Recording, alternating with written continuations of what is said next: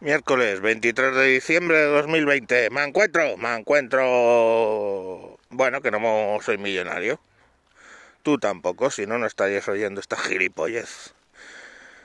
Estoy de vacaciones, no me ha tocado nada de la lotería. De hecho, en la unidad familiar hemos gastado como 100 euros para nada. Para nada, no, cero, cero patatero. Ni un reintegro ni nada. Así que bueno, es lo que, es lo que hay.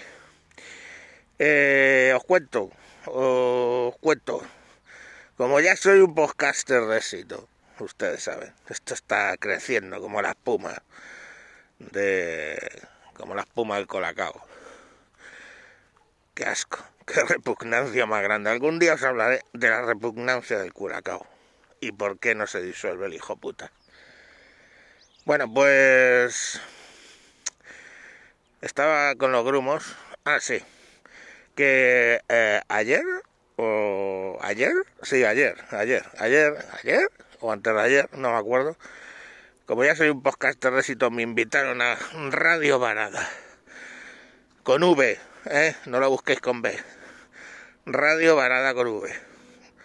Que bueno, es que vararse es con V, coño, pero, pero como sois muy brutos y sé que me seguís algunos de la Loxe, yo tengo que explicarlo. Entonces buscáis Radio Varada con V, aunque tenéis el enlace a iVox en eh, los comentarios del, del programa este. Ahí me entrevistaron y tuve hora y media de. Me encuentro en estado puro mm, hora y media.